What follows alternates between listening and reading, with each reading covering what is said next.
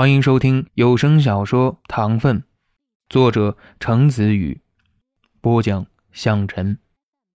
第八章，程澈完全是蒙圈的，自己也不知道怎么吃完的那场婚宴，继而沐浴着各种同学羡慕、嫉妒和震惊、不理解的目光中，晕乎乎的上了赵青岭的车。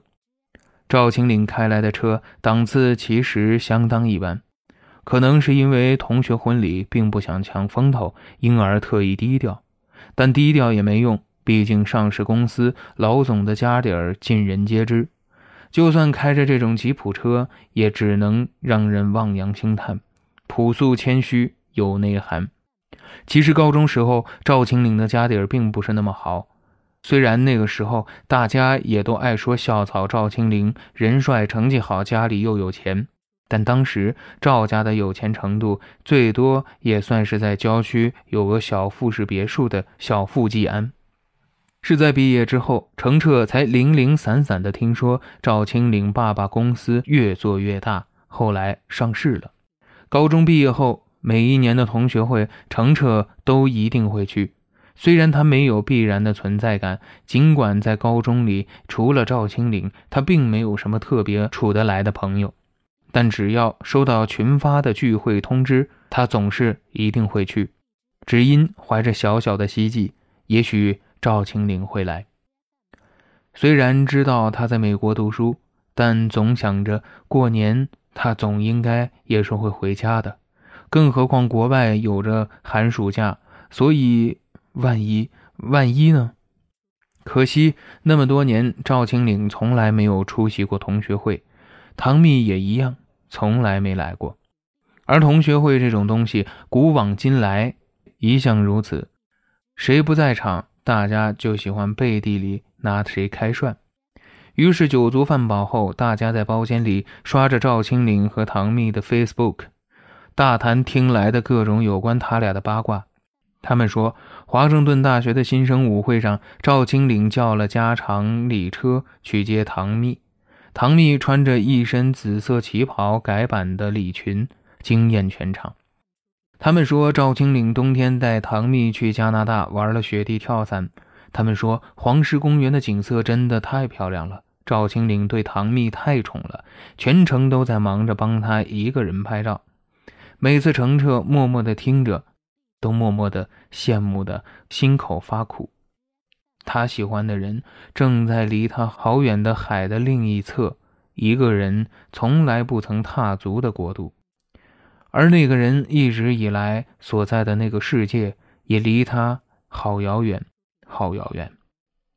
就算终其一生努力伸手垫脚去够，也永远无法触及。渐渐的，时间不饶人，程澈从二十岁出头，不知不觉迈入了二十岁快要结束的光景。当年的同学陆续结婚生子，事业家庭的压力越重，大家也开始变得越来越忙。渐渐的，一年一度的同学会不太办得起来了。没有了同学会，程澈能想到唯一能见到赵青岭的契机，就只有参加同学的婚礼。当然，很多人结婚请他去婚礼，只不过把他当成交份子钱的傻瓜。甚至明明在高中时就跟赵青岭跟他都八竿子打不着，也舔着脸来给他发请帖。这个程澈当然知道，但他无所谓，他不在乎，因为他去参加那些婚礼，并不是怀着一定要见赵青岭的心情，他并没有那么高的奢望，真正想要的无非只是去婚宴酒店的路上，在坐在公交车上的那一小段时间。能够漫长而疲惫的人生，稍微的一点点心存希冀。也许呢，他总是坐在公交车上看着树影，心里幻想着。也许等会儿到了婚礼会场，真的有机会再次远远看他一眼。也许运气好的话，说不定还能说上一两句话。虽然明明可能性微乎其微，但也许，也许呢？他从来没有不切实际的幻想，时隔多年，赵青岭会愿意再跟他继续当朋友，偶尔叫他出来喝个酒，去他家里玩什么的。他没有那么高的理想，但毕竟那个人是曾经出现在他灰暗生命里唯一的一抹亮色，就只是想远远的看着他，再看一眼那样温柔而明亮而已。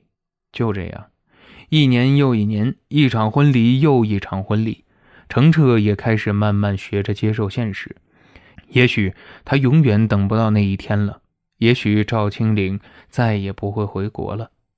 他的人生也许一辈子就这样了，没有念好，没有温存，没有哪怕一星半点小小的魔法。但是这个世界就是那么残酷，同时那么书色斑斓。在他已经几乎不再怀抱期待的日子，那个也许曾经不会出现渺茫的也许，就这么在这天奇迹般的降临了。在婚宴结束，程澈坐上赵青林的车的时候，整个人彻底恍惚了。安全带铃滴滴了好一会儿，他都没听见，直到再度闻见那淡淡诱惑的香水味儿，温柔内敛的、宽广稳重的烟草和木头的香气充斥着整个世界。赵青林整个人从驾驶座朝他倾覆下来，离得好近好近。黑色的，沉沉的看着他，看起来像是马上要亲吻他一样。程澈整个人站立起来，世界仿佛充满了绚烂烟花，变得那么美好，那么不真实。继而却听到“咔”一声，安全带扣上了。你发什么呆呢？赵青岭帮他扣好安全带，放开他，不知为何笑得有点傻。傻的，好像我在东北老外婆家养的狍子。阳光从前窗漏下来，赵青岭的脸庞很俊美。他看着一半脸庞在阳光下，一半在阴暗里。程澈看着那样的他，心底疯狂的只剩下一个声音：真的足够了。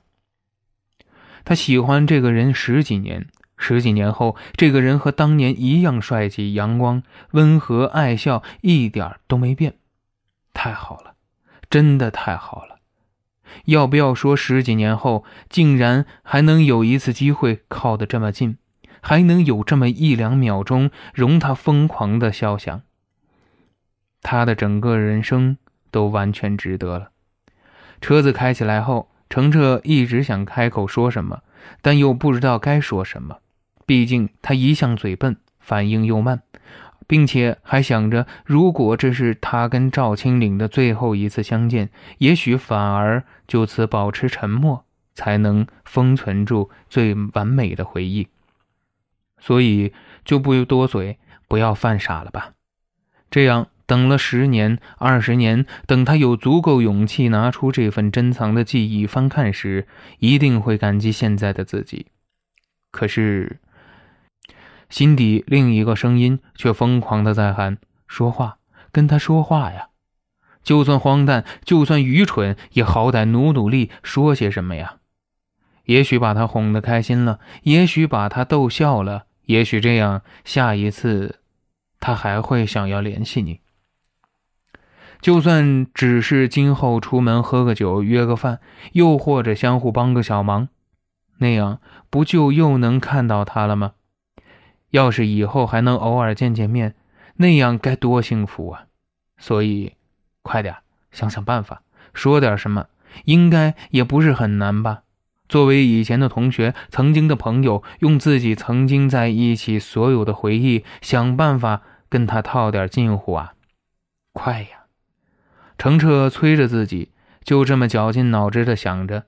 然而，可能是车内长时间沉默导致空气太过凝滞的原因，身边的赵青岭伸出白皙的手指，打开了车载音箱。瞬间，整个车子被旋律淹没，再也没有开口说话的契机了。迟了，程澈茫然若失，懊恼自己的迟钝没用，耳中却传来了熟悉的旋律：“为你翘课的那一天，花落的那一天。”教室的那一间，我怎么看不见？消失的下雨天，我好想再淋一遍。周遭的景致变了，不再是车里成熟的皮革香，时间突然回到了很久以前。回到了和赵青岭一起坐在操场上发呆的那个轻松岁月。在那个年代的高中，全校都没有几个人有手机，但赵青岭不一样。赵青岭手里总是拿着最新款，于是很多个阳光的午后，程澈都记得一起坐在操场上的看台架上，接着耳机，一人一边听着歌发呆。他轻轻的、不着痕迹的靠着赵青岭的肩膀。从前，从前有个人爱你很久，但偏偏雨渐渐大到我看你不见。